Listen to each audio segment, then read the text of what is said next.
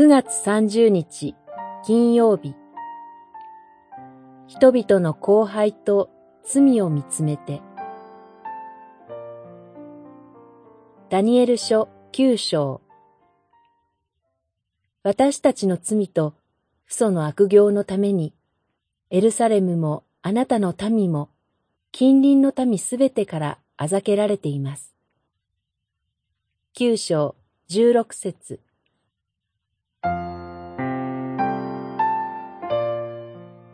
きれいな店、きれいな道、きれいな駅。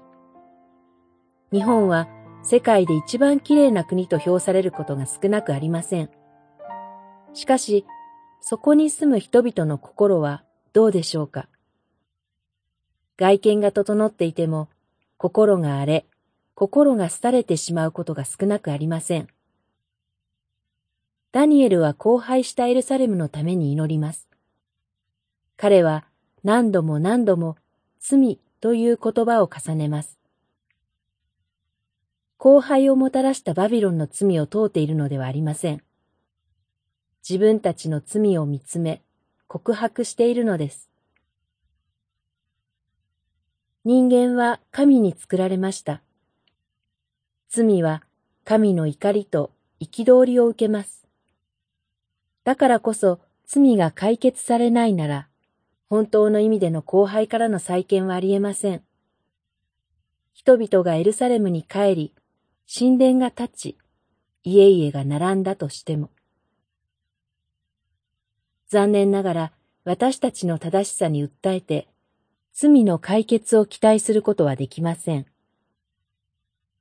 主の深い憐れみにすがるしかありません。祈り続けるダニエルのもとに、天使ガブリエルがやってきます。彼はダニエルに、最も聖なるものに油が注がれる、と告げました。